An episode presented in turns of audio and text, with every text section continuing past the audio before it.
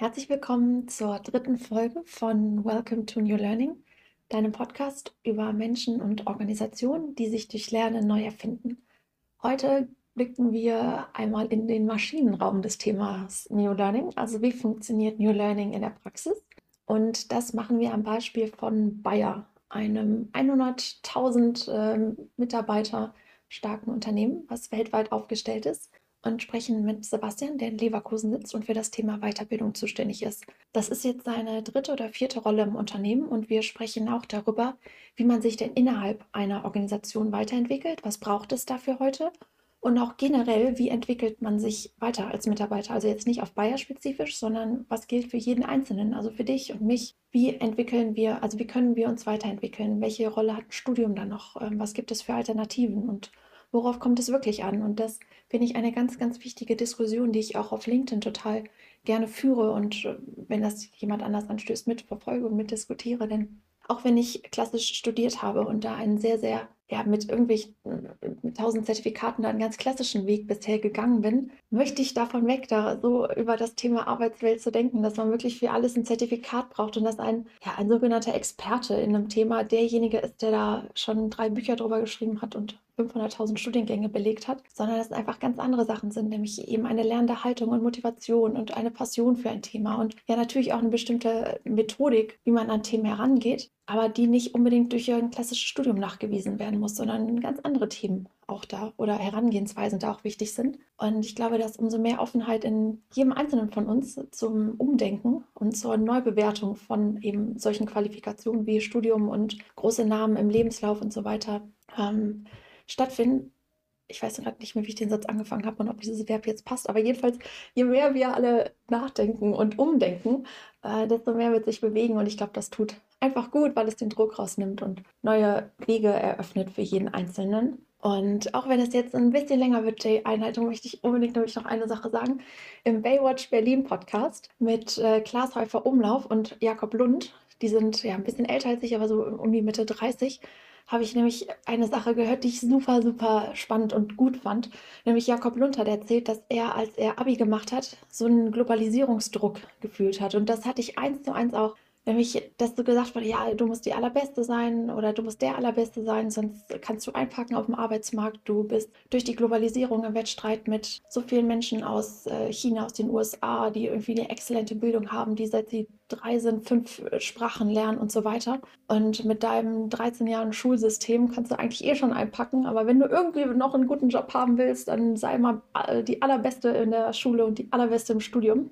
Und das hat mich so unter Druck gesetzt und ich weiß, dass es ganz, ganz, ganz vielen auch so ging. Und es hat sich ja überhaupt nicht so bewahrheitet. Wir stehen nicht im Kontakt mit der ganzen Welt um Jobs. Also es ist immer noch ein eher nationales Problem. Und selbst wenn man sich bei internationalen Firmen bewirbt, dann ist es trotzdem nicht so, dass, ja, dass, der, dass der Kampf wirklich so, so hart ist, wie man das in der Schule gelernt hat. Und ja, wie entspannt wäre das Leben gewesen, wenn das damals anders gewesen wäre. Und deswegen liegt es mir so am Herzen, dieses Thema jetzt auch nochmal neu aufzurollen und, da ja einfach den Druck rauszunehmen und zu sagen, es ist viel, viel weniger nötig, um einen guten Job zu bekommen. Und Karriere ist so vielschichtig und so individuell. Ähm, du musst wirklich nicht der Allerbeste sein. Es gibt ganz, ganz andere Sachen, die dich dazu befähigen, den Job zu machen, den du wirklich machen willst. Ganz kurze Info noch zum Podcast an sich, so ein kleiner Behind-the-Scenes-Einblick.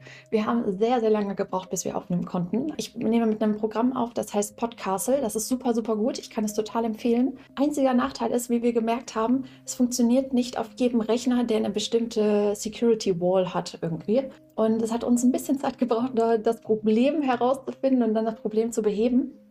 Und deswegen ging das, äh, waren wir sehr, sehr lange in diesem Call, weil es einfach sehr lange gedauert hat, bis wir mal aufnehmen konnten. Und dann wurden wir während der Aufnahme auch noch so zwei, dreimal unterbrochen. Ähm, mal auf seiner Seite, mal auf meiner Seite habe ich rausgeschnitten, aber ähm, es hat halt stattgefunden und trotzdem war es ein so schönes Gespräch. Ich habe mich total wohl gefühlt, ich fand es super entspannt.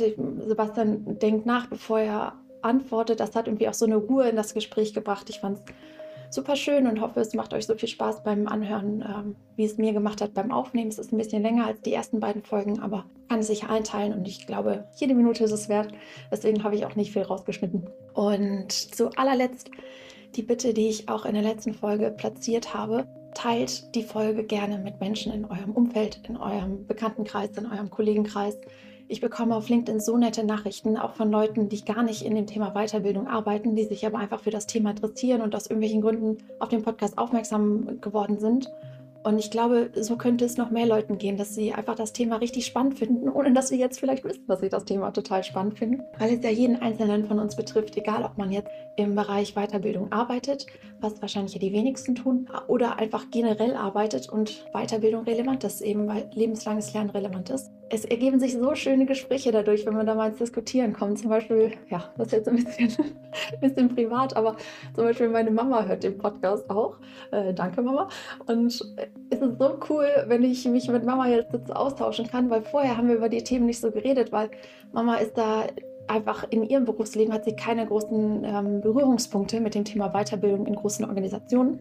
Aber jetzt durch den Podcast, weil sie die Themen äh, jetzt nochmal anders hört, können wir darüber sprechen. Und Mama hat dann auch ja, super schöne Gedanken dazu und weiß ich, spricht auch mit meinen Geschwistern darüber, die ja dann nochmal einen anderen Blick haben, weil sie in anderen Organisationstypen und äh, Fachrichtungen arbeiten und ich finde das total schön und vielleicht geht es euch ja auch so, vielleicht entstehen bei euch dann auch darüber richtig schöne Gespräche. Um, ähm. Ein kleiner Einschub, bevor das Interview losgeht. Ich habe am Anfang gesagt, dass Sebastian für den Bereich Weiterbildung zuständig ist. Das ist aber so nicht korrekt. Er hat früher den Bereich Learning geleitet, aber heute ist er für den Bereich Future of Work zuständig und somit auch für den Bereich Future of Learning. So, und jetzt wünsche ich euch ganz viel Spaß mit der dritten Folge von Welcome to New Learning.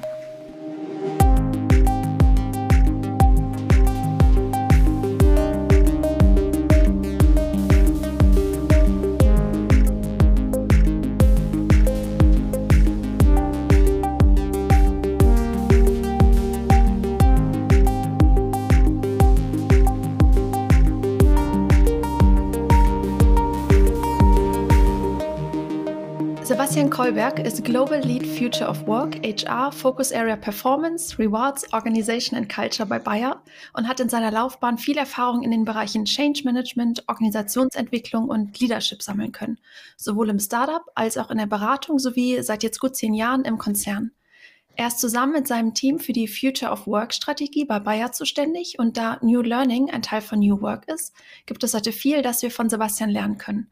Er ist begeisterter Anhänger von Working Out Loud und leitet seit über fünf Jahren die Working Out Loud Community bei Bayer. Was dieses Lernformat genau ist, verrät er uns später. Sebastian kommt ursprünglich aus Hamburg, der Stadt, in der ich gerade bin, und ist ziemlich gut darin, Lernen in seinen vollen Alltag zu integrieren. Und darüber habe ich ihn auch kennengelernt, bei einer Lex-Session der Deutschen Telekom von ihm zum Thema lebenslanges Lernen. Ich habe ihn dann nachgefragt, ob er Lust hätte, zu mir in den Podcast zu kommen, und er hat zugesagt. Ich freue mich sehr, dass du heute da bist und herzlich willkommen nach Leverkusen, Sebastian. Hallo Marie, das ist toll. Ah, ich wäre jetzt auch gerne in Hamburg. Ein bisschen neidisch bin ich schon. Wir haben kein gutes Wetter, wie immer. Aber eine ganz tolle Kultur da oben. Aber hier ist auch schön im Rheinland. Das stimmt. Da komme ich auch gleich nochmal kurz drauf zu sprechen. Aber vorher habe ich drei Icebreaker-Fragen für dich. Und die erste lautet, was hast du zuletzt so richtig mit Spaß und Leichtigkeit gelernt? Also mal abgesehen davon, dass ich für mich in Anspruch nehme, dass ich jeden Tag lerne, habe ich mich heute Morgen darüber einfach gefreut, dass äh, in meinem Team ähm, die Kollegen etwas ausprobiert haben, also verschiedene Technologie, die zusammenpasst. Ähm, und wenn man da jetzt draufklickt, dann funktioniert das auch.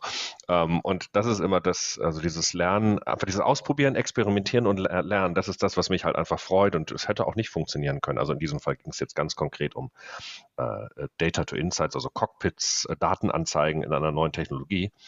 Ähm, und wie das dann aussieht, wie das funktioniert, sowas begeistert mich. Darüber habe ich mich gefreut.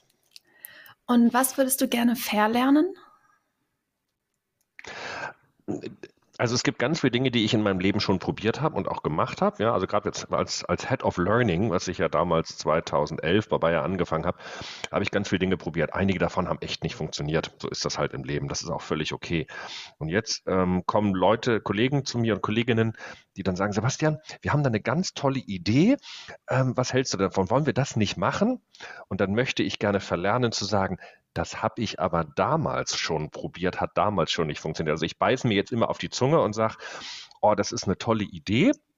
Ich würde an den und den Stellen aufpassen. Ja, da könnte es Risiken geben, einfach mal ausprobieren. Aber tatsächlich diese Gewohnheiten zu verlernen, das wäre das wär schön. Hat man schon raus, dass du, glaube ich, eine sehr, sehr gute Führungskraft bist. Äh, dritte Frage.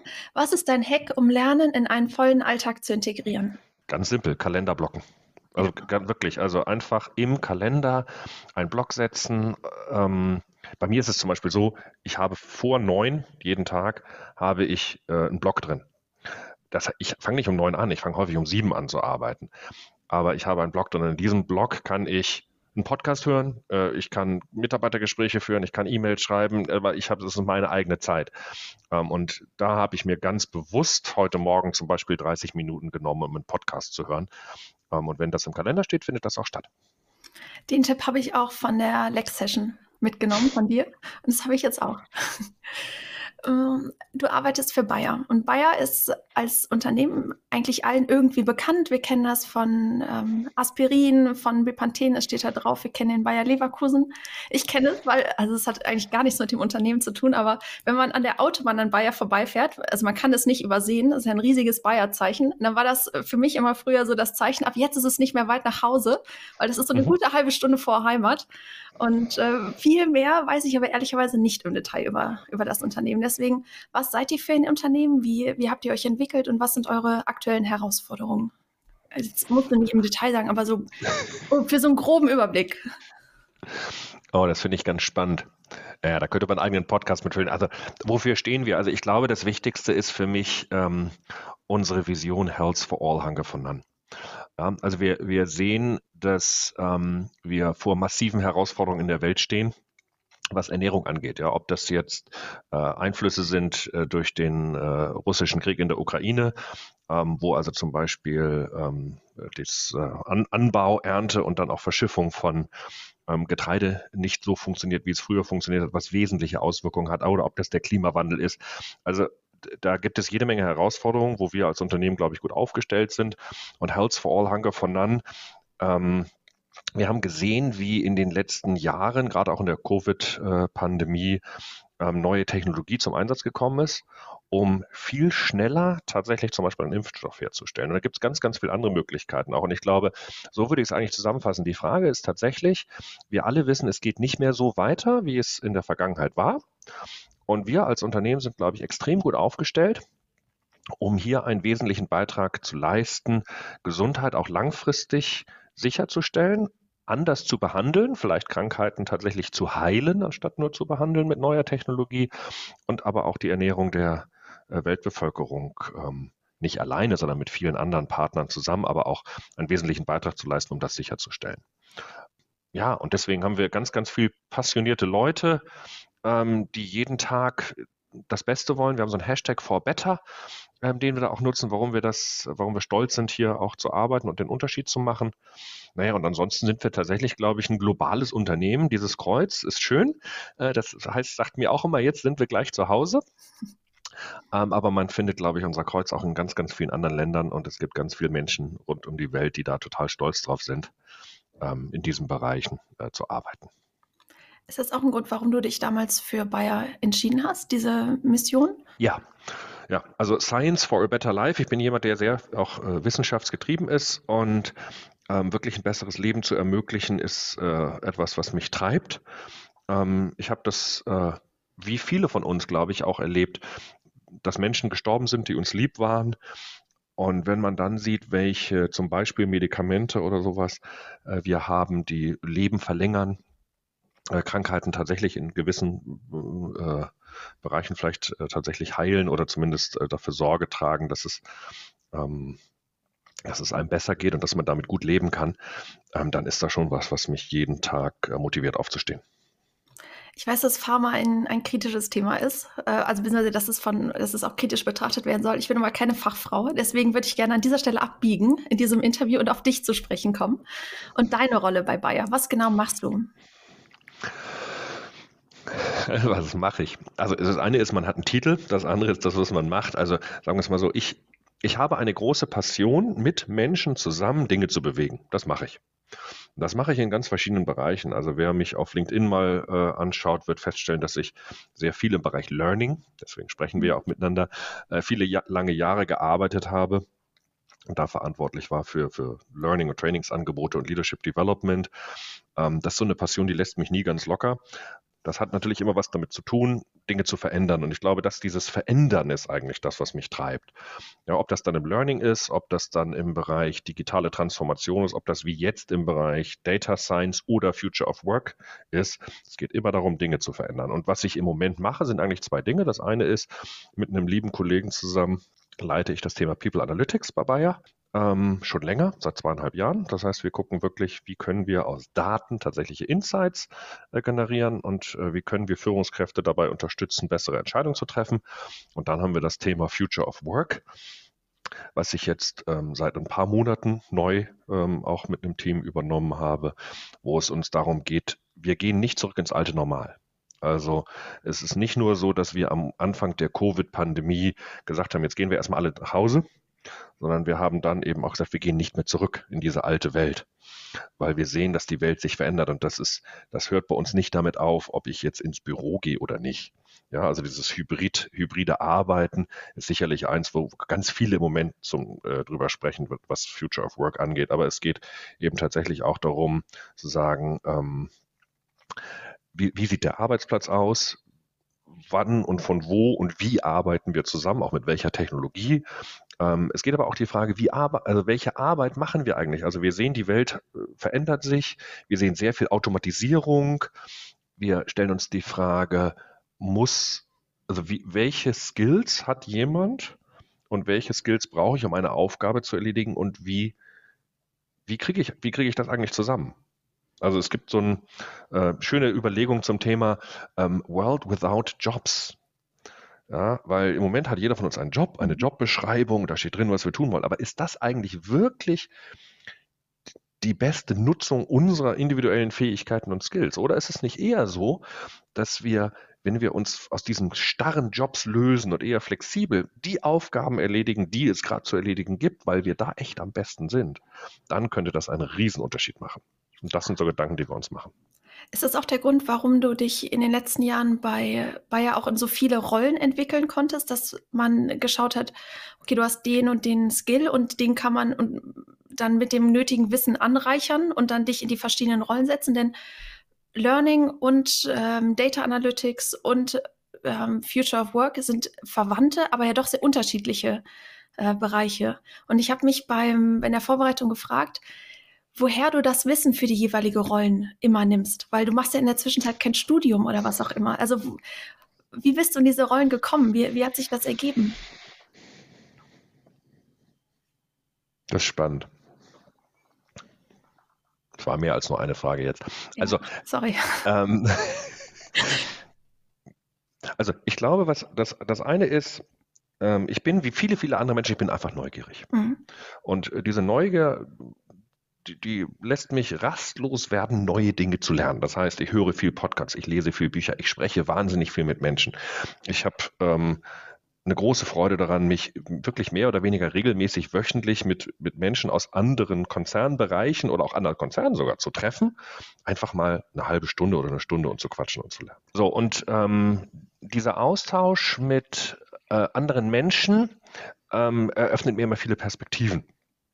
So, und Jetzt ist natürlich die Frage, wie viel Fachexpertise brauchst du, um einen Job zu machen, versus was kannst du eigentlich on the job lernen? Und ich, ich finde es eigentlich, das hat, hat, verschiedene Facetten. Die eine Facette ist die, glaube ich, dass ähm, wenn du einen Job machen würdest, wo du zu 100 Prozent die Anforderungen erfüllst, ist es irgendwie langweilig, würde ich sagen. Ist übrigens ganz interessant, wenn man sich das anguckt. Ich bin ein großer äh, Supporter hier von Diversity, Equity und Inclusion. Es gibt ja Studien, die sagen, ähm, Männer bewerben sich auf Rollen, wenn sie gerade mal 60 Prozent der Anforderungen der Stellenausschreibung erfüllen, während bei Frauen überdurchschnittlich so dieses, äh, also die das weniger tun, weil sie das Gefühl haben, sie erfüllen die Anforderungen nicht. Und ich kann eigentlich jedem Mann wie Frau immer nur sagen, bewerbt euch auf die Stellen, wo ihr Bock drauf habt und wenn ihr wenigstens die Mindestanforderungen erfüllt, den Rest kann man lernen. Ähm, und das war für, für mich vielleicht auch häufig dann eine Chance ähm, dass ich mich einfach beworben habe und das große Glück hatte, dann äh, auch ausgewählt zu werden für solche Geschichten. Das Zweite ist tatsächlich, ich glaube, wir unterschätzen das Individuum. Weil all das, was wir machen und auch alles, was ich gemacht habe, äh, ist immer eine großartige Teamarbeit gewesen. Und äh, beim Zusammenstellen von Teams, auch gerade von Projektteams zum Beispiel, ist es einfach unheimlich wichtig, ähm, ein breites Spektrum an Leuten zu haben, die unterschiedliche Kompetenzen und Wissen mitbringen. So, und deswegen, wenn du mich jetzt fragst, Future of Work, was zeichnet sich für diesen Job aus? Ich glaube, es gibt auch viele andere, die das machen. Was mich auszeichnet, ist, glaube ich, dass ich zusammen, dass ich das Glück habe, mit großen Menschen, zu, äh, mit, mit tollen Menschen zu arbeiten, die unglaublich vielfältige Ideen haben und dann eben auch zu fragen, was ist euch wichtig, was glaubt ihr, was ist Future of Work und dann gemeinsam das Ganze zu gestalten. Dann ist es eine Position, die gar nicht einen Experten in dem Bereich braucht, sondern eher einen sehr neugierigen Menschen, sodass da Motivation größer vorhandenes Wissen ist? Naja, bei, bei Future of Work-Themen ist immer das Schöne bei Zukunftsthemen. Vorhandenes Wissen und Zukunftsthemen sind immer so zwei unterschiedliche ja. Geschichten. Ähm, ich würde aber nochmal zurückkommen auf dieses, äh, was du ganz am Anfang auch gesagt hast. Also, ob ich eine gute Führungskraft bin oder nicht, müssen andere beurteilen. Aber ja, ich bin eine Führungskraft. Und ich glaube, als Führungskraft ist es manchmal ganz hilfreich, nicht der absolute Experte zu sein.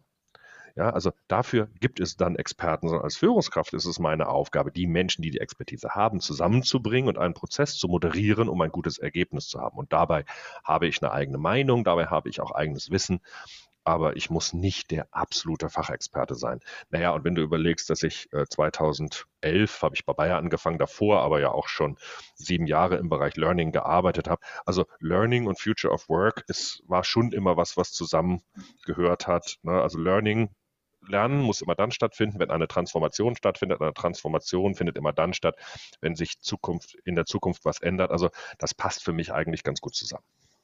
Absolut. Ich glaube, ich habe in den, diesen Punkt auch jetzt so deutlich machen wollen, weil ich selber noch ein sehr tradiertes Bild davon habe, was man können muss oder machen muss, was die Voraussetzung ist, um einen bestimmten Job machen zu dürfen. Weil ich glaube, ich bin sehr zertifikatsgetrieben ähm, mhm. irgendwie noch aus der Schule heraus einfach, man braucht den und den Abschluss, das und das sichtbare Ergebnis hier wie so ein TÜV-Stempel.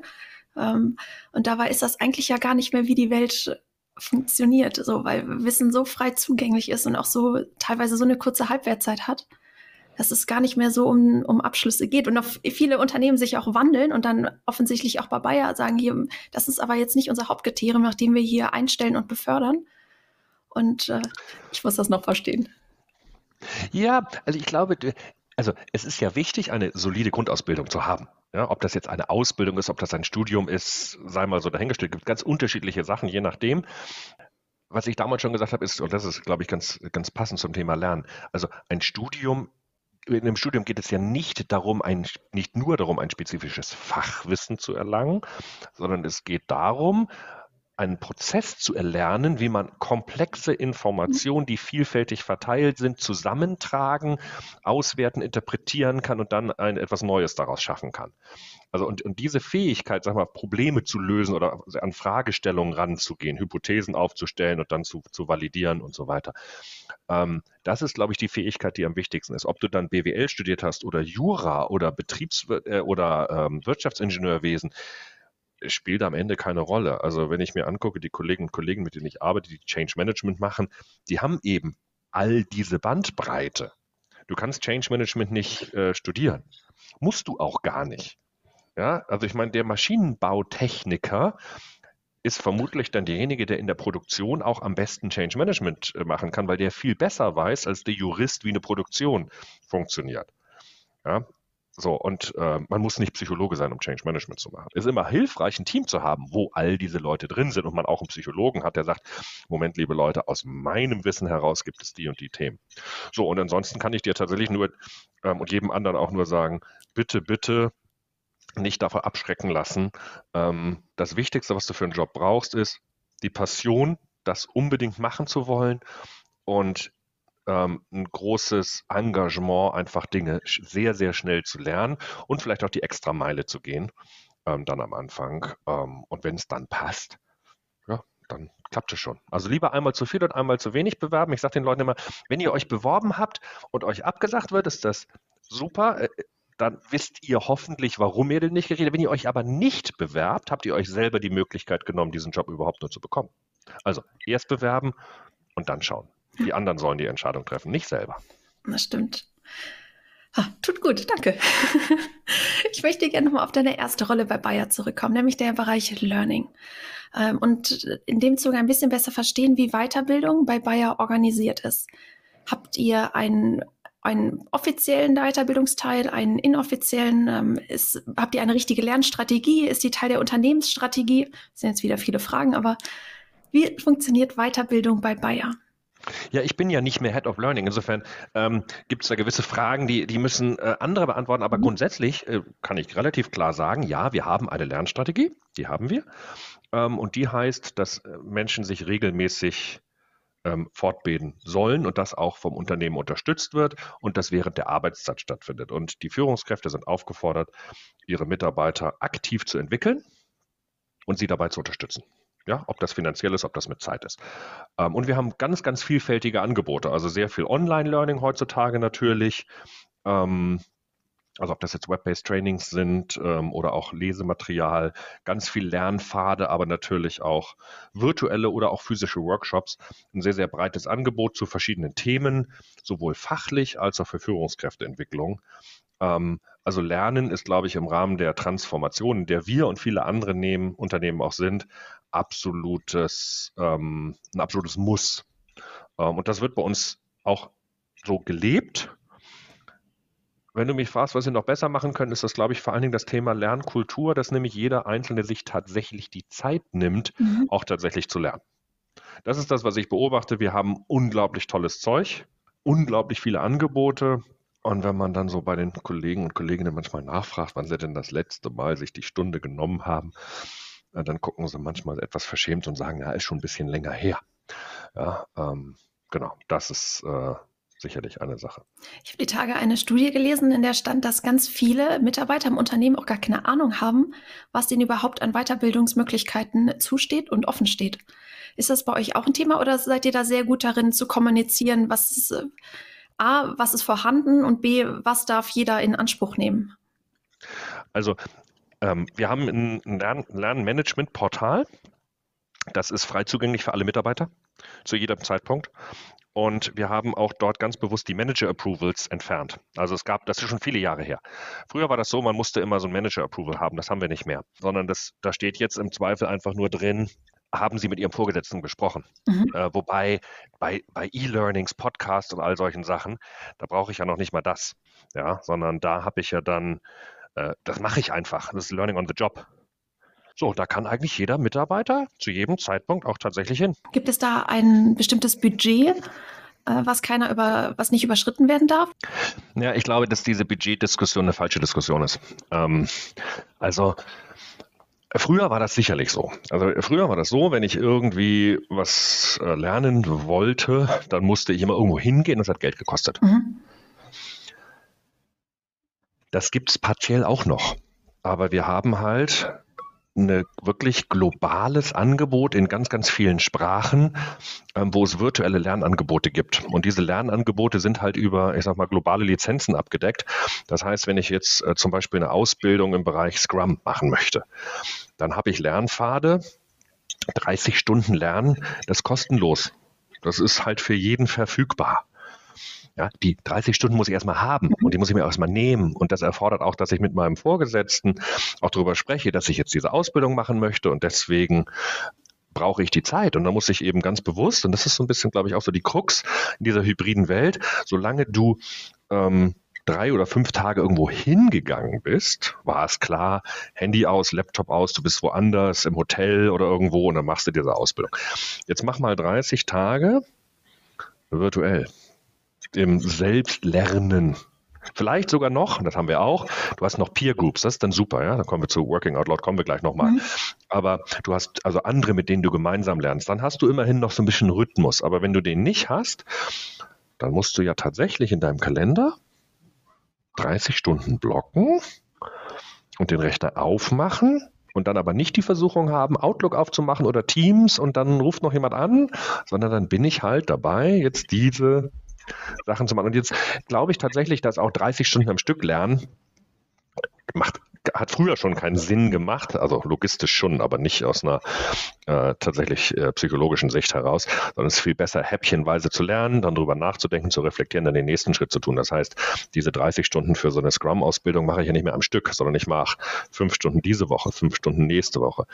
Und das ist aber tatsächlich was, was aus einer Kultursicht ähm, und aus so einer Gewohnheitssicht nicht normal ist. Und ich glaube, das eher ist die Herausforderung anstatt Geld.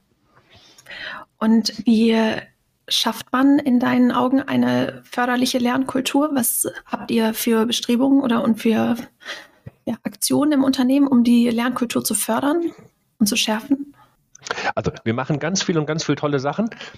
Und gleichzeitig würde ich sagen, das Wesentlichste ist, selber mit sich anzufangen. Mhm. Also muss, muss man, so platt das einfach ist. Wenn ich als Führungskraft es nicht selber mache und nicht selber vorlebe, wie will ich es dann von den anderen verlangen? Und nur dann kriege ich auch dieses Gefühl. Also ich würde gern von jedem, der sagt, Lernen ist wichtig, mal hören, wann hast du dir das letzte Mal nicht eine Stunde, sondern acht Stunden genommen. Das entspricht ja einem Tag. Es war früher ein Tag irgendwo, ist ja nichts. In dem normalen, so wie wir jetzt leben, in diesem äh, virtuell und so, wann hast du dir einen ganzen, also acht Stunden genommen, um systematisch etwas zu lernen? Und was waren deine Herausforderungen davon? Und dann sind wir nämlich sehr schnell an dieser Thematik, dass ähm, es jede Menge Herausforderungen gibt und dass ich aber ganz bewusst dann auch darüber sprechen muss im Team, also als Vorgesetzter mit Mitarbeiterinnen, ähm, im Team, ja, mit, mit Peers, wie auch immer. Also, und dann vielleicht tatsächlich auch so eine, nochmal diese Kultur dieser Peers, Peer-Austausch äh, noch mehr entwickeln. Ja, also fünf Leute, die auf demselben Lernpfad sind, wenn die gemeinsam sich darüber unterhalten und sag mal, nach acht Stunden immer noch mal eine Stunde gemeinsam reflektieren oder sich dann eine Woche später nochmal wieder treffen und dann nochmal wieder sich austauschen, ähm, dann hast du so eine nachhaltige Lernthematik. Und ich glaube, das ist es eigentlich. Und da kannst du noch so viel Aktionen, tolle Aktionen auch machen. Also ob das jetzt Werbung ist, ob das äh, tolle Angebote in irgendeiner Form sind. Am Ende ist es das individuelle Verhalten jeder einzelnen Führungskraft, glaube ich, das hier den Unterschied macht.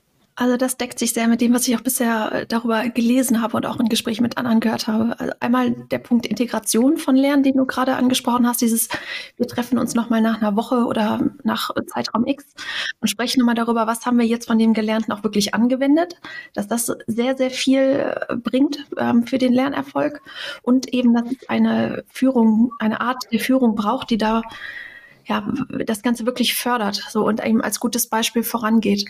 Ähm, welche Eigenschaften sind es noch, die eine gute Führungskraft oder einen guten Führungsstil ausmacht, wo New Learning äh, wirklich ähm, ja, florieren kann?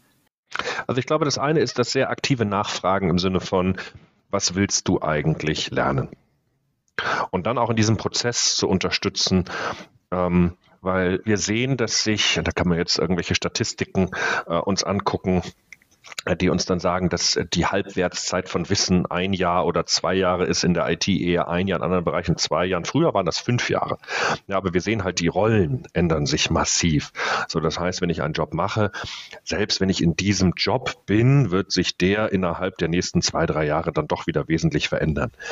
Wie diese Veränderung tatsächlich aussieht, ist häufig für uns selber, als die Person, die auf dieser Rolle ist, vielleicht nicht unbedingt vorhersehbar. Und auch nicht, selbst wenn es vorhersehbar ist, nicht unbedingt einschätzbar, weil es so vielfältig mhm. ist, was da passiert.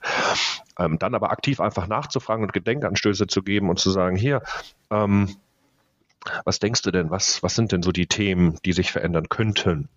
Was hast du gehört von anderen? Hast du mal mit dem und dem gesprochen, vielleicht in einem anderen Unternehmen? Was hat der dir denn gesagt? Und dann, wo ist deine Passion? Was möchtest du denn eigentlich? Und also das wirklich auch systematisch dann nachzuhalten und so einen individuellen Development-Plan zu machen und zu sagen, okay, ähm, das und das sind die drei Themen und jetzt in dem Quartal nehme ich mir das Thema mal vor. Habe ich, glaube ich, in der Lex-Session damals auch schon gesagt. Also dieses Learning Backlog, also mir meine interessanten Themen aufschreiben und dann die nach und nach abarbeite. Und ich glaube, dass ich da als Führungskraft einen wesentlichen Einfluss drauf habe, indem ich Mitarbeiterinnen frage, was wollt ihr eigentlich lernen, wo wollt ihr euch entwickeln, wie macht ihr das? Ähm, und gleichzeitig auch, gerade was Lernkultur angeht, dieses äh, Teachback, Sharing is Caring ist äh, so ein Hashtag, den ich häufig verwende. Wenn ich was gelernt habe, dann teile ich das.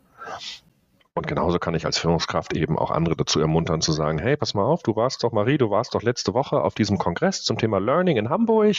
Ähm, jetzt kommst du ins Teammeeting zurück. Was waren denn so die drei wesentlichen Themen, die dich inspiriert haben, wo du was mit nach Hause genommen hast. Da musst du jetzt keinen ewig langen Vortrag halten, aber mal so 15 Minuten davon berichten, führt dazu, dass du es für dich nochmal reflektierst, führt auch dazu, dass andere sagen, ach guck mal, das ist spannend und vielleicht entsteht daraus dann noch das ein oder andere Gespräch mit Kolleginnen, ähm, wo man das dann nochmal vertieft und dann gemeinsam lernt. Also ich glaube, das sind alles so, so Rahmenbedingungen, die man als Führungskraft gut schaffen kann hier. Ich habe in der Vorbereitung gelesen und du hast es auch eben schon angerissen, dass dir auch viel mit Daten oder dass Teil deines Jobs auch die Frage ist, wie kann ich Daten nutzen äh, für den mhm. Bereich HR? Gilt das auch für den Bereich Weiterbildung? Ja, ähm, das ist hochspannend. Also die Frage, die wir uns ja immer stellen, ist, wie kann ich eigentlich Lernerfolg messen? Und was wir bis dato eigentlich gemacht haben, wenn ich jetzt sage bis dato, dann spreche ich so von über die letzten ein, zwei Dekaden, ja, vielleicht auch schon davor sind so Happiness Sheets. Ja, da hat man also gefragt, nach dem Training, warst du zufrieden? Mhm. Ähm, das ist gut. Also ich meine, in so einem Training, wo ich nicht zufrieden war, wo die, das Training, der, der Trainer oder die Trainerin nicht gut war und die Inhalte auch nicht relevant waren, gut, sollte ich sowieso nicht hingehen. Hat also viel damit zu tun, ob ich eigentlich, ähm, wenn es nicht relevant ist. Ähm, also das heißt, ich brauche ein gewisses Qualitätsmanagement, aber wir haben eigentlich nur Qualitätsmanagement betrieben, wir haben nicht wirklich Lernkultur gemessen. Das nächste, was man dann angefangen hat, ist natürlich zu sagen, was, äh, man hat drei Monate später einen Fragebogen rausgeschickt und hat dann gesagt, konntest du das anwenden? So, und dann äh, ist es, glaube ich, ganz schön. Der eine oder andere hat dann gedacht, ach stimmt ja, da war ja was vor drei Monaten, was habe ich denn da nochmal gelernt? Schon symbolisch dafür, dass es vielleicht nicht so gut war, aber ich denke, das hat auch viel damit zu tun, wie Lernangebote in der Vergangenheit äh, aufgestellt waren, nämlich dieses drei Tage am Stück lernen, ohne dass ich es konkret anwende und dann zurück wieder in den hektischen Alltag, wo ich erstmal das nacharbeiten muss, was ich gerade drei Tage lang nicht tun konnte. Wenn wir uns jetzt aus einer Datensicht das drauf gucken, also für so Daten und Kultur, das ist hochspannend zu sehen, dass ja Lernen eigentlich kontinuierlich stattfindet on the job. Und es ist aber damit eben auch interessant zu sehen, was mache ich eigentlich. Und was wir also zum Beispiel haben in unserem Learning, äh, in unserem Learning Experience Plattform-System, ist, dass ich da verschiedene Learning Nuggets habe, und je nachdem, wann ich die oder wenn ich die dann ähm, äh, fertig mache, dann drücke ich halt drauf, ist fertig und dann sag mal, sammle ich Punkte. Das ist jetzt für mich als Mensch hochspannend, weil ich dann Punkte sammle. Da freut mich jeder, freut sich, wenn man Punkte sammelt. Aber was man darüber machen kann, ist einfach zu gucken, wie systematisch lernen eigentlich Leute. Ja, und diese Punkte hängen zum Beispiel an der Dauer. Also wenn es irgendwie nur ein Dokument ist, was äh, ich nur kurz lese, was relativ kurz ist, kriege ich wenig Punkte. Wenn ich äh, etwas anderes, äh, etwas ausführlicheres mache, also ein Video gucke oder ein E-Learning mache, was eine Stunde dauert, kriege ich dafür mehr Punkte. Ähm, und es geht, wie gesagt, gar nicht so sehr darum, wie viele Punkte jemand hat, sondern ich kann, wenn ich in solche Daten reingucke, schauen, wo, in welchen Bereichen wer wie regelmäßig lernt. Anonymisiert, geht gar nicht um die Person, aber dann weiß ich zum Beispiel, in den und den Bereichen ist es schon stärker ausgeprägt oder dann ist es vielleicht nicht. Und darüber kann ich strategisch mir dann Gedanken machen, ähm, was mache ich eigentlich. Habt ihr dieses System eingekauft oder habt ihr das selber entwickelt? Nee, sowas kann man auf dem Markt heutzutage einkaufen, aber aus Werbungsgründen erwähne ich jetzt hier nicht den Provider. Aber es ist ja nur gut zu wissen, dass wenn man diesen Podcast hört und man sagt, man findet die Idee spannend, dann äh, kann man sich das selber kaufen. Ja, also ich meine, ganz grundsätzlich ist es halt so, dass wir ähm, heutzutage, und das ist ja auch nichts Neues, also wenn ich überlege, es ist wahrscheinlich zehn Jahre her, dass ich das in meiner damaligen Rolle auch schon mit Kollegen diskutiert habe, dieses Badge-System, mhm. was man ursprünglich hatte, ich erwerbe irgendwelche Badges und mit der modernen Technologie, zum Teil AI gestützt und so weiter, äh, gibt es halt sehr, sehr viele diese Learning Experience-Systeme oder Lernpfade, die dann generiert werden und wenn die halt noch diese spielerischen Elemente drin haben, hat das immer zwei Dimensionen. Das eine ist das Spielerische für den Anwender. Das andere ist, dass ich aber als der Verantwortliche oder die Verantwortliche eben auch an Daten komme, die mir dann zeigen, wo muss ich einen gewissen Fokus legen.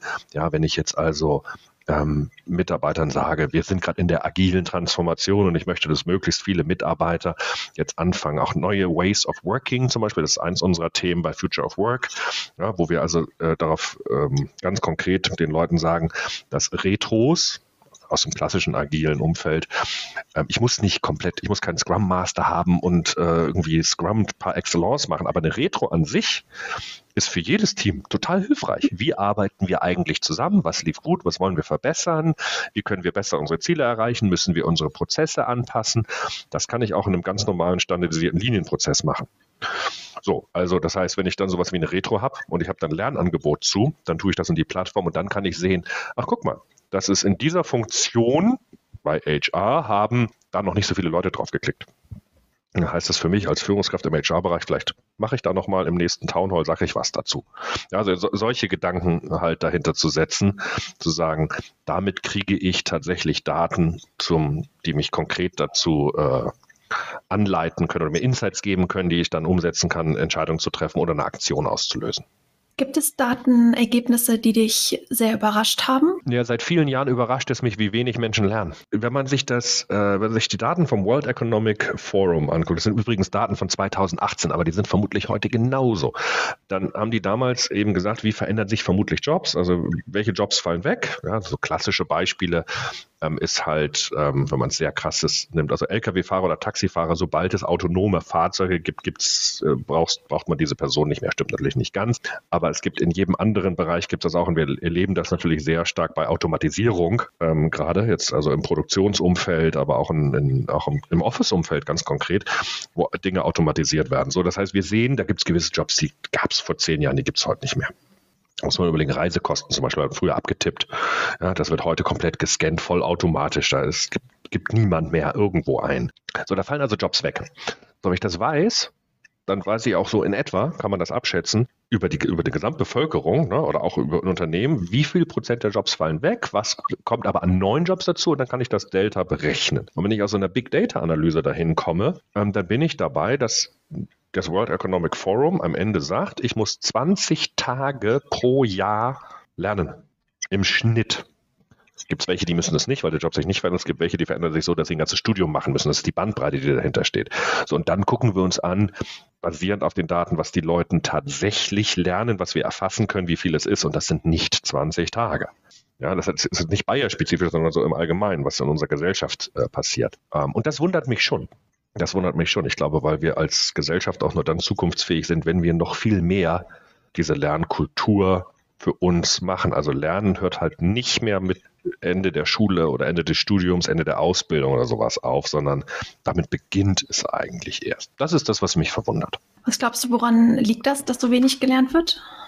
Ja, also ich lasse mir jetzt noch äh, ein, also was ich manchmal höre, dass mir Leute sagen, ja, Sebastian, das stimmt aber nicht ganz, weil wir lernen ja jeden Tag, wenn ich arbeite. Ähm, und nur das, also wenn du sagst, nur das, was im Learning Management System erfasst ist, ist Learning, stimmt das ja nicht, ja, weil dann gibt es ja auch Learning on the Job. Da gehe ich mit. Ähm, ich glaube trotzdem, dass es unter anderem darin liegt, dass wir als Menschen natürlich gerne in einer Komfortzone sind. Wenn du dir jetzt überlegst, ich habe studiert, ich habe jetzt meinen ersten Job angetreten, ich habe ja eigentlich das studiert, wozu ich Lust hatte. Und den Job, auf den ich mich beworben habe, den habe ich mir, mich auch darauf beworben, weil ich genau diesen Job jetzt machen soll. Und natürlich lerne ich jetzt für diesen Job, aber ich lerne ja nicht für den Job in fünf Jahren, weil das ist ja für mich gar keine Realität. Für, für mich ist die Realität, ey cool, ich habe den Job und jetzt mache ich den hier aber dann zu denken, naja, Moment, in fünf Jahren ist dieser Job vermutlich nicht mehr da und ich muss mir einen neuen Job suchen. Was könnte das denn sein? Was müsste ich denn dafür lernen? Das ist einfach fernab der Realität. Deswegen ist dieses Stay Curious, ja, also dieses lebenslange kontinuierliche Lernen eigentlich viel spannender. Ja, und da kommt sowas wie ChatGPT um die Ecke, letzte, äh, letzten Monat mhm. ungefähr, das ist glaube ich ein Monat her ich meine, es war spannend zu sehen. Ne? Also wie, wie viele Tage es dauert, bis eine Million oder eine Million, ne, ich weiß nicht, 100 Millionen User da drauf sind. Gibt es ja diese schönen Statistiken. JetGPT war, glaube ich, das System, was am allerschnellsten hat. Wenige Tage gedauert. Ähm, also mit riesem Abstand zu allem anderen, was wir vorher hatten. Ähm, aber das ist für mich so ein schönes Beispiel. Da kommt eine neue Technologie. Das Erste, was ich mache, ist, mir einen Account anlegen und draufgehen einfach mal ausprobieren. Ich habe keine Anwendung dafür. Ich weiß es nicht, ob es mich irgendwie, ob es relevant ist, aber ich probiere es mal aus. Ja, und jetzt sind wir schon relativ schnell. Microsoft hat gerade announced, Chat-GPT-Schnittstellen äh, zu bauen für, zu ihren Produkten, wo es dann, also es ist dann doch relativ schnell, dass es vielleicht eine Relevanz bekommt. Und ich glaube, das kann man, ist einfach nur symbolisch oder als Beispiel gemeint für viele andere Themen auch. Einfach ausprobieren. Und ich glaube, das sollten wir mehr tun. Mehr neugierig sein, ausprobieren. Ähm. Vielleicht steht dem entgegen auch so ein bisschen der Wunsch anzukommen. Äh, das Bild kam mir gerade, als du geschrieben hast, mhm. so das Bild, ich habe jetzt studiert, jetzt bin ich in meinem Job vielleicht ist bei vielen dann auch so ein bisschen der Wunsch da, so, jetzt kann ich auch mal gerade ein bisschen zur Ruhe kommen, jetzt habe ich so viel gelernt und so viel gemacht, äh, jetzt möchte ich mal mich hier, mich hier erstmal ankommen. Ähm, und vielleicht äh, geht dann darüber dieser, diese Lernroutine einfach so verloren, dass sie erstmal wieder so ein bisschen wachgekitzelt werden muss. So von eben ja, einer Führungskraft oder einfach einer aktiven Lernkultur, die generell im Unternehmen herrscht. Ja, das ist ein schönes Bild mit dem Ankommen, genau. Ich komme erstmal irgendwo an, genau. Das, das Zweite, was mir dazu spontan noch einfällt, ist, wenn wir uns überlegen, was passiert hier gerade, also man, auf der Arbeit ist es häufig, ne, also glaube ich, hoffentlich spannend und anstrengend. Ja, ähm, da passiert viel. Wenn ich mir die Nachrichten angucke, passiert in der Welt auch viel da kann ich schon verstehen, dass die Leute dann sagen, ah, nee, komm, jetzt mache ich aber den Rechner und alles aus und äh, jetzt will ich meine Ruhe haben und jetzt mache ich irgendwie ein bisschen Sport und Hobbys und bitte, bitte macht das. Also das ist ja auch super.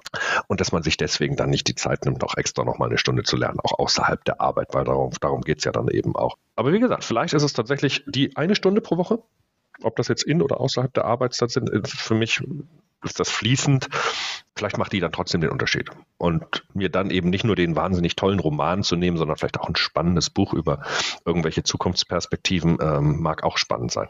Ja, und es gibt wie jeden irgendeine Form von Lernen, wo er Spaß hat und ein Thema. Das glaube ich auch. Du hast gerade schon angesprochen, äh, in den Nachrichten, alles verändert sich. Die Welt ist im Wandel. Und das dürfte wohl auch der Grund sein, warum ihr eine Future of Work Strategie habt, einfach weil sich die Welt extrem wandelt und auch in den letzten Jahren gewandelt hat. Kannst du beschreiben, wie die Future of Work Strategie bei Bayer aussieht? Ja, das ist ja, das ist total spannend. Also das erste Mal glaube ich, dass wer sagt, ich habe eine fertige Future of Work Strategie, die wir jetzt exekutieren, widerlegt eigentlich das von dem, was gerade passiert, weil, wenn wir uns anschauen, wie schnell sich die Welt verändert, werden wir keine Fünf-Jahres-Strategie mehr machen, die wir dann exekutieren und in fünf Jahren eine neue machen, sondern wir werden vermutlich jährlich, mindestens mal jährlich, einen kontinuierlichen Strategieprozess weiterführen, um das auch weiterzuentwickeln und die Strategie auf die Rahmenbedingungen anzupassen. Also insofern haben wir eine fertige Strategie, so fertig, wie sie, glaube ich, sein kann. Ähm, ich hatte ganz am Anfang schon mal, also wenn wir über Future of Work sprechen, sprechen wir über Future of Workplace. Mhm. Also wie sieht der Arbeitsplatz aus? Wie sieht die zusammen, also, also architektonisch, ne? Also der, der tatsächliche Arbeitsplatz. Welche Technologie habe ich da? Das geht, fängt an von MS Teams, das geht aber bis hin zu Metaverse. Also welche Arten von Technologien ermöglichen Zusammenarbeit, Kollaboration und gemeinsames Lernen? Und dann habe ich, also das ist der eine Teil, dann habe ich das Future of Work Thema, wo ich zum Beispiel diese ganzen Themen rund um Ways of Working, neue Arbeitsmethodiken ähm, drin habe, wie ich zum Beispiel gesagt habe, eine Retro oder auch Entscheidungen, ne? Safe to Try. Wie kann ich eigentlich Menschen empowern? Wie kann ich ähm, effizienter, bessere, gute Entscheidungen treffen. Ähm, also diese ganzen Ways of Working spielen eine wesentliche Rolle bei uns, äh, sehr, sehr stark agil orientiert. Dann aber auch diese Frage, wie wie gehe ich mit Skills um? Also Workforce, wer macht welche äh, Tätigkeiten, welche Skills brauchen wir, um in der Zukunft äh, erfolgreich zu sein? Und wie werden wir auch flexibler darin, Mitarbeiter an den Stellen einzusetzen, wo sie eine große Passion haben, wo sie aber auch den größten Mehrwert bringen? Ja, also weg von starren hierarchischen, traditionellen Aufbaueinheiten zu mehr agilen Ablauforganisationen. So, das ist erstmal so, ich sag mal, das große, große Big Picture. Ähm, dazu gehört natürlich ganz viel Lernen, dazu gehört ganz viel Ausprobieren, ähm, dazu gehört ganz viel gemeinsame Kommunikation. Ähm, genau. Wenn du sagst gemeinsame Kommunikation, wer ist alles daran beteiligt? Also das sind ja alles Bereiche, die alle Mitarbeiter betreffen. Inwieweit sind die Mitarbeiter dann darin eingebunden, ihre Meinung abzugeben, ihre Wünsche? Ja, gut, also wenn man jetzt sich die, die Bereiche nochmal anguckt, ne, also auch Sachen wie ähm, Health and Wellbeing zum Beispiel ist für uns ein ganz wesentliches Thema, was damit reinstellt. Und wenn du jetzt dann die Frage stellst, wie sind Mitarbeiter da eingebunden? Also das eine ist, wir haben für solche Themen ähm, ein Enterprise Social Network, ESN. Und ohne jetzt zu viel Werbung zu machen, kann ich sagen, dass es ein Jammer ist, das ist bekannt. Ähm, also wir nutzen eine Microsoft Suite natürlich. Und ähm, auf Jammer gibt es eine Future of Work Gruppe, wo Menschen austau sich austauschen mhm. können zu ihren Bedürfnissen, zu ihren Fragen, wo sie auch Beiträge leisten können. Und darüber hinaus haben wir durchaus sehr gute Prozesse etabliert, um zu erfahren, was passiert eigentlich. Also wir haben regionale und, und, und Ländervertreter auch und über solche Prozesse kriegen wir halt auch die Bedürfnisse aus den verschiedenen Bereichen mit. Wir haben Employee Resource Groups, die wir aktiv ansprechen. Zum Beispiel, äh, ein schönes Beispiel wieder aus diesem Bereich, DEI Enable, also behinderte Menschen haben andere Anforderungen an Office-Arbeitsplätze. Auch Frauen haben gewisse Anforderungen, die durchaus anders sind. Ne? Also man stellt sich die Mutter vor, ähm, die gerade das, äh, das Kind vielleicht noch stillt, aber Teilzeit schon arbeitet. Die hat andere Anforderungen an Arbeitsplatz als sag mal, der durchschnittliche Arbeiter. Und dort die verschiedenen Perspektiven und Anforderungen einzusammeln, das, dafür haben wir Prozesse. Und ich glaube, man muss tatsächlich unterscheiden. Das eine ist eine fortlaufende Strategieentwicklung, das andere ist eine Umsetzung. Und die Umsetzung findet natürlich immer auch sehr stark in den Bereichen statt. Mhm.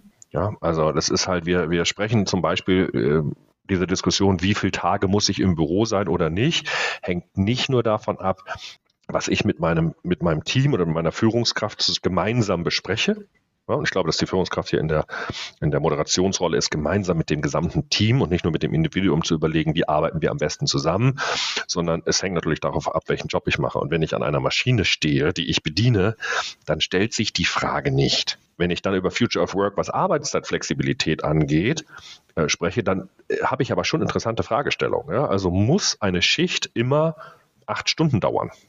Das ist ja mal eine interessante Frage. Kann sie sechs sein? Kann sie auch vier sein? Oder habe ich eine Möglichkeit, dass jemand sagt, ich kann heute erst zwei Stunden später anfangen, aber jemand anders übernimmt schon die zwei Stunden? Das ist auch Arbeitszeitflexibilität. Das ist aber was, was du natürlich nicht global strategisch festlegst, sondern wo in verschiedenen Bereichen sicherlich auch äh, an Lösungen gearbeitet wird. Und das ist auch gut so. Finde ich auch super spannend. Genauso wie den Bereich äh, der, der Skill-Entwicklung, den du eben angesprochen hast. Den hast du auch ganz am Anfang schon mal kurz erwähnt. Und das finde ich auch super, super spannend. Wie abstrahiert ihr oder wie, also ihr seid ja, ich glaube, gut, ach, wie viele Leute seid ihr bei Bayer? 100? Knapp 100.000. Knapp 100.000, genau.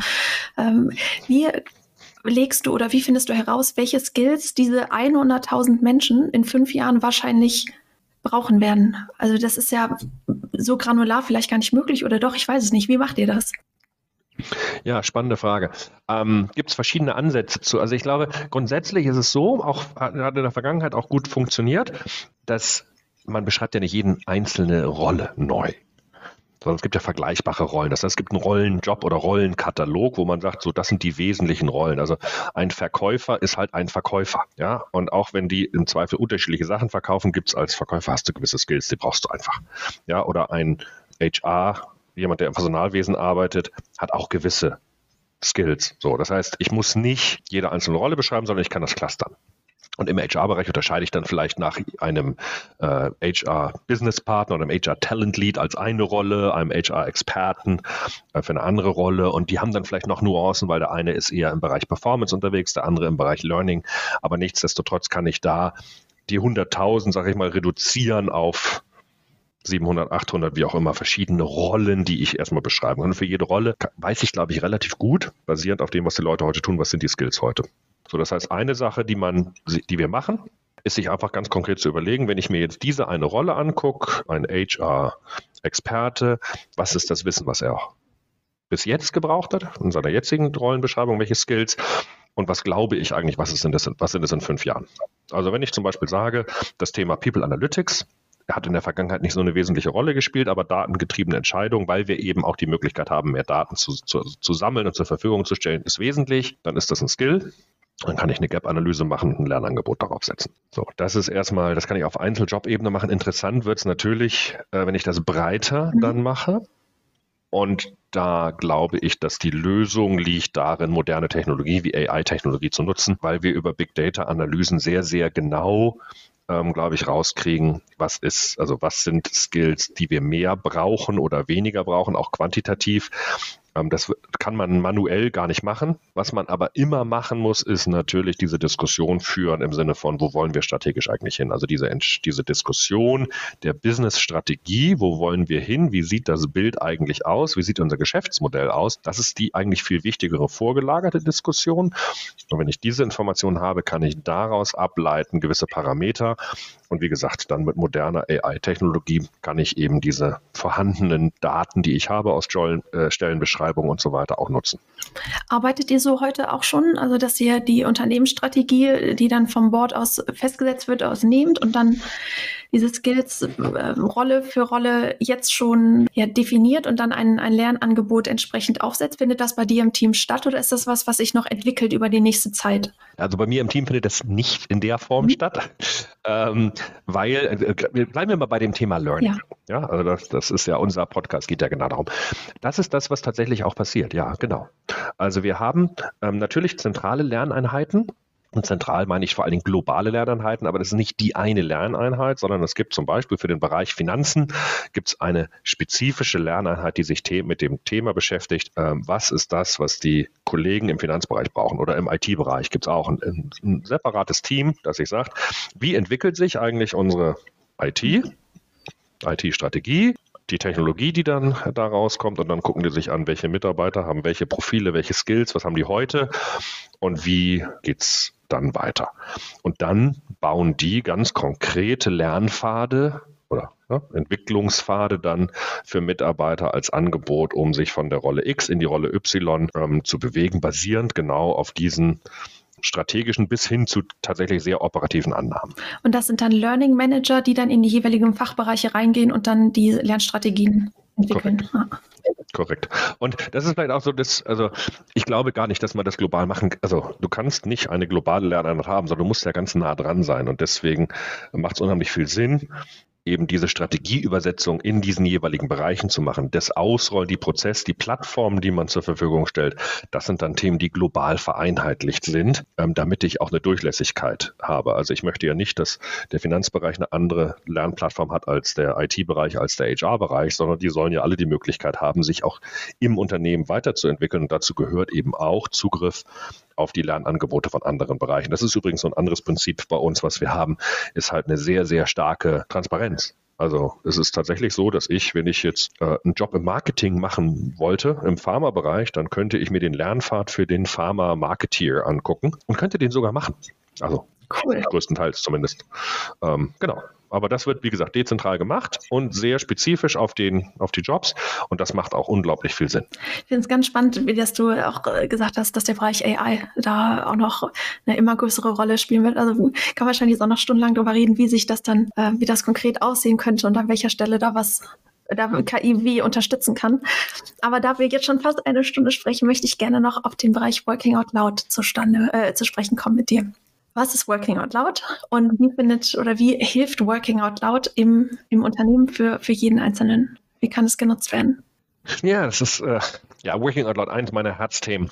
Also Working Out Loud hat für mich zwei verschiedene Themen. Das eine ist Working Out Loud als Konzept in sich. Ja, das ist erfunden worden von John Stepper workingoutloud.com. Äh, da gibt es die, die Homepage. Ähm, da gibt es tolle Videos auf YouTube von John, von vielen anderen ähm, Wegbegleitern, die auch Working Out Loud gemacht haben. Also ob das eine Katharina Krenz ist ähm, oder ein Alexander Kluge oder ein Harald Schirmer. Also alles so Namen, die ich mal einfach reinschmeißen möchte, können sich die Leute das auch mal angucken, ähm, was dort passiert.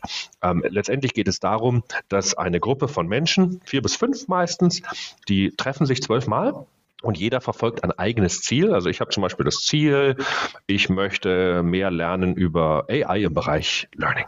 Das wäre ein schönes Ziel. Ähm, und du hast das Ziel, ich würde gerne wissen, wie People Analytics in Unternehmen stattfindet. Jetzt machen wir beide keine Diplomarbeit draus, sondern wir treffen uns und ähm, im ersten besprechen wir darüber, im ersten Meeting sprechen wir darüber, was ist eigentlich mein Ziel, warum ist mir das wichtig und wen kenne ich also ich mache mir für mich systematisch Gedanken, wen kenne ich eigentlich, den ich fragen könnte, der mir da weitere helfen könnte. Und du machst dasselbe für dich und dann sag, erzählst du mir dein Ziel und sagst, kennst du noch Leute? Und dann sage ich, ja, guck mal hier, eins, zwei, drei, vier, fünf, die kenne ich, die könntest du ansprechen. Oder, oder hier ist ein YouTube-Kanal, kennst du den schon? Oder ich habe da einen tollen Artikel gelesen, den schicke ich dir mal.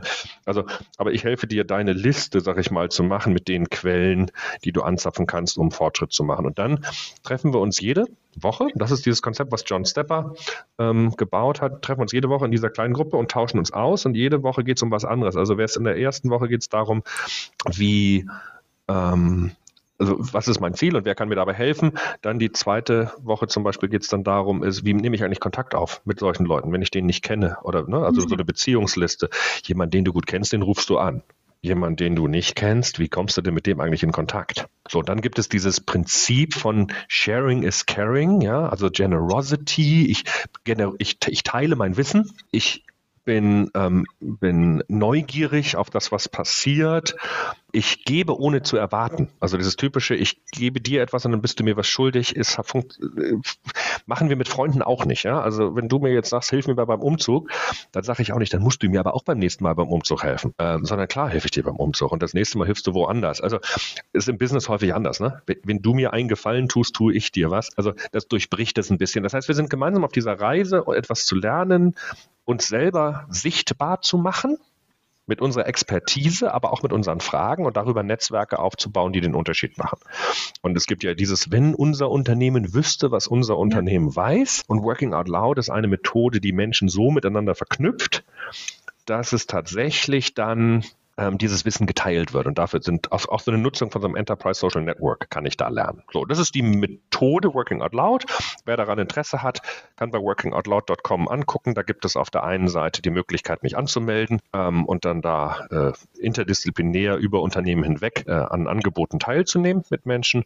Oder als Unternehmen kann ich mich dann auch dort äh, melden. Da gibt es dann äh, Kontaktpersonen und zu überlegen, wenn ich das bei mir im Unternehmen machen möchte, für mich als Unternehmen, wie das dann eigentlich funktioniert. Das zweite, was mich fasziniert an Working Out Loud, ist das Konzept an sich als Gedanke, nämlich, da sind wir dann bei diesem Thema New Learning, mhm. eben nicht alleine den agilen Lernpfad zu machen, sondern eine Peer-Gruppe zu haben, mit der ich mich jede Woche darüber austausche, was ich eigentlich gelernt habe und mir Feedback einzuholen. Also dieses gemeinsame Lernen an, anhand von konkrete Fragestellungen ist, finde ich, als Konzept einfach ein absolut wichtiges Konzept und vermutlich auch eines der zukunftsfähigsten Konzepte überhaupt. Ist in der Sache, dass diese vier, fünf Leute, die zusammenkommen, wie, das, wie du es im Beispiel beschrieben hast, eine ähnliche Fragestellung haben? Oder würde es auch funktionieren, wenn ich jetzt lernen möchte, wie man äh, Tomaten anpflanzt und du bist bei HR Data?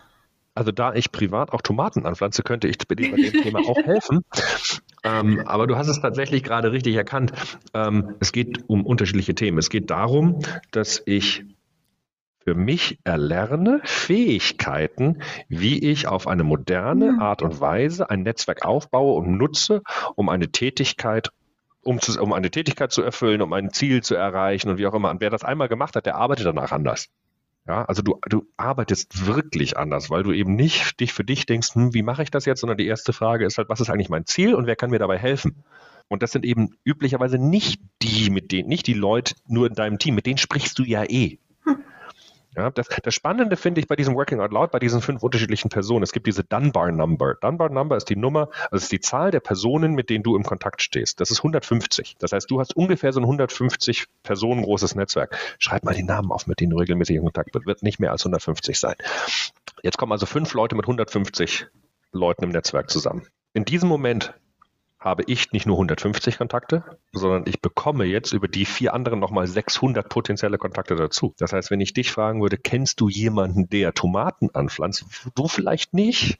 Aber das nächste Mal, wenn du die Frage kriegst, wirst du sagen, Sebastian hat mir im Podcast erzählt, dass er Tomaten anpflanzt, den kannst du mal anrufen und schwupps hast du den Kontakt. also dieses Prinzip, das ist das, was so hochspannend ist. Und am Ende ist es so ähnlich wie so eine Business-Simulation. Jeder von uns war mal so, dass du irgendwie so eine Business-Simulation gespielt hast. Ein, Unter ein Unternehmen führen und gucken, ob es erfolgreich mhm. ist. So ähnlich ist Working Out Loud auch. Dein Ziel ist wichtig, das ist toll, aber am Ende erlernst du eigentlich eher, wie gehe ich mit diesen Problemstellungen und Fragestellungen und zukunftsfähigem Lernen um. Und das hat einen Impact, der weit darüber hinausgeht, nur einmal am Working Out Loud teilgenommen zu haben. Da habe ich richtig Lust drauf. Also du hast mich. Ich werde mich anmelden.